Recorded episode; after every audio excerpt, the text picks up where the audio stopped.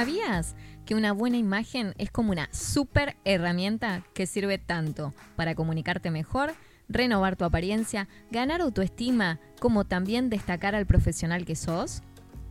Bienvenido, bienvenida al primer consultorio en donde se tratan los problemas de imagen que nadie nos enseñó a tratar. Yo soy Noel Lineiro, tu asesora de cabecera, y juntos trabajaremos para que logres liberarte de tus inseguridades y romper con el miedo a mostrarte. ¿Comenzamos?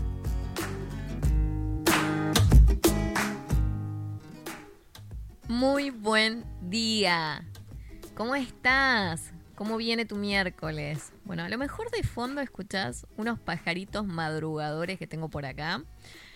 A lo mejor no, sé si saldrán en el audio o no, pero me, me hacen la mañana, te juro. Yo te había dicho hace unos episodios atrás que quería hablarte de un replanteo de lo que es el año, de lo que fue el año, mejor dicho, lo que está sucediendo.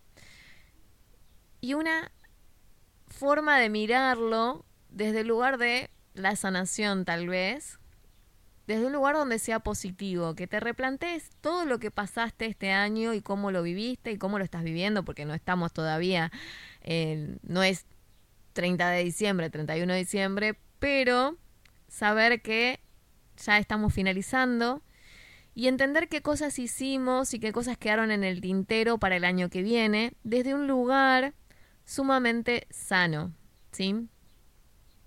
¿Te pasa a esta altura del año que tal vez te sientas que ya no te da la cabeza? Como decimos, estás limado, estás limada. ¿Te sentís desbordado o desbordada? Tranqui. No sos solo vos, ¿eh? A muchos nos pasa igual a fin de año. Pero este año no solo se trata de fin de año, sino que tenemos un fuerte agregado que se llama COVID. Y su, su influencia, quieras o no, nos afecta a todos. Soy consciente que para muchas personas el tsunami pandémico, vivido desde el 2020 ya, viene haciendo estragos enormes. Y este año seguimos viendo parte de los resultados de todo lo que nos tocó y nos toca vivir aún. Quiero ser sumamente respetuosa con el tema del que te quiero hablar hoy, porque hay mucha gente que no la está pasando nada bien. El estrés postraumático del COVID existe y es algo de lo que pocos hablan. Haber perdido a alguien por COVID, haberte enfermado, haber gastado mucho dinero en el proceso, haberte quedado sin una fuente de ingresos fija o haber tenido que cambiar tus hábitos de vida son situaciones muy difíciles, de quiebre y duras de afrontar. Mientras que en todos lados escuchás sobre vacunas, sobre contagios, hoy yo te quiero hablar sobre cómo recobrar tu salud mental para sentirte mejor con vos mismo, con vos misma y para verte mejor. ¿Te cuesta enfocarte en una tarea? ¿Te distraes fácilmente? ¿Te cuesta mantener la atención cuando alguien te está hablando? ¿Tardás más que antes en responder a un mail? ¿Vas de una habitación a la otra y te olvidas a qué había sido? A esto algunos expertos lo llaman niebla mental. No te dejes asustar por el término, ¿eh? Esto existe y es anterior al COVID y se suele dar de manera recurrente en las sociedades actuales locas en las que vivimos. En particular, respecto a la situación en la que nos puso el COVID, la realidad es que algunas personas han experimentado tristeza, falta de motivación, falta de ánimo y pocas ganas de hacer planes. Hace unos días escuché una entrevista que me llamó mucho la atención y fue lo que me decidió hablarte de esto hoy. El entrevistado era el doctor Erwin Chiquete, que es eh, neurólogo, doctor en biología molecular e investigador del Departamento de Psicología y Psiquiatría del Instituto Nacional de El Salvador en México. Él hablaba, por un lado, de quienes habían padecido COVID, comentaba que estas personas presentaban problemas de concentración a la hora de realizar su trabajo o de realizar cualquier tarea diaria que necesite un poco de atención, eh, como por ejemplo, bueno, cocinar o, a veces también la simple rutina de, la higiene personal. Eh, lavarte la cabeza y no saber si te pusiste o no te pusiste el shampoo. Pero también aquellos que no se enfermaron se vieron afectados por el contexto experimentando estos síntomas y otros como estrés, como ansiedad, depresión, trastornos postraumáticos, trastornos del sueño, bueno, y pensamientos negativos también es parte de este combo. Este doctor había comentado eh, que muchas veces cuando intentamos hacer nuestro trabajo y enfocarnos solo en esa tarea, sufrimos de una interferencia mental, que se trata de del continuo arribo de pensamientos pesimistas o de pensamientos que nos preocupan. Más aún si tenemos un familiar que está enfermo o no la está pasando bien. Esos pensamientos no nos ayudan a prestar atención a nuestro trabajo y hacen que no nos enfoquemos. Es decir, al mismo tiempo que quiero hacer mi trabajo, pienso en el COVID, en la situación en casa o la situación económica o política del país, por ejemplo. Ahora, este es el problema. Más allá de que hayas eh, pasado por una situación de haberte enfermado por COVID o no, a lo mejor alguna de estas cosas te suenan familiares. Lo que quiero comentarte es, según este especialista, cuál sería la solución a este problema. Me resultó totalmente lógica la situación cuando empezó a plantearla y por eso dije, no, esto tenés que saberlo, porque me parece sumamente importante el cuidado de la salud mental. Al principio lo que hay que tener obviamente es paciencia reconocer también qué es lo que nos está pasando y claro, sí, hacernos evaluar por un profesional en caso de que veamos que todo esto nos está trayendo problemas reales en el trabajo o en nuestra vida familiar, en nuestra vida normal. Porque tal vez nos rendimos, no estamos motivados o tenemos algunos de estos síntomas que nos llevan luego a la depresión. También él recomendó algo que me pareció muy importante en cualquier momento de nuestra vida, ¿eh?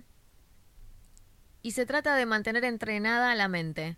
Así como te, digo que está bueno invertir tiempo en entrenar tu cuerpo por una cuestión de, mantenerte saludable, en forma, bueno, también el tema de entrenar la mente. ¿Cómo puedes entrenar la mente? Con ejercicios de memoria inmediata, ejercicios en donde tenés que recordar a lo mejor eh, números, figuras, palabras, es una buena idea para aprovechar y compartir de estos ejercicios con, familiares, con amigos, armar juegos, especialmente con los chicos. De hecho, eh, hace mm, unas semanas atrás estaba hablando con un amigo por WhatsApp que mm, estaba armándole a la hija esto como vendría a ser lo que es un memo test, ¿no? De, de tener distintas figuras y tener que armar los pares. Bueno, a veces pensamos que eso es para los chicos, pero también sirve para los adultos para, para agilizar nuestra mente y mantenerla entrenada. Al compartirlo con la familia, con los amigos, no solo mantenemos nuestra mente ágil, también vamos reforzando los vínculos. Otro tipo de ejercicio eh, que tenés es lo que apunta a lo que se llama memoria explícita en donde participan dos personas, una le describe a la otra todo acerca de un hombre o de una mujer ficticio, ¿no? ¿Te lo, te lo imaginas? Yo te digo, bueno, estoy pensando en una mujer. ¿Y cómo se llama? Se llama de esta manera, vive en tal lado, se dedica a tal cosa. Y bueno, pasado un tiempo, el desafío va a ser que vos que escuchaste, lo que te estaba comentando es que recuerdes la, la descripción que yo hice y la puedas repetir. Muchas veces, cuando tenemos la, la mente ya demasiado barullada, ¿no? eh, lo que perdemos es la fluidez verbal. Y nos pasa que no nos acordamos cómo se decía algo. O no encontramos sinónimos para expresar lo que queremos decir y nos ponemos nerviosos.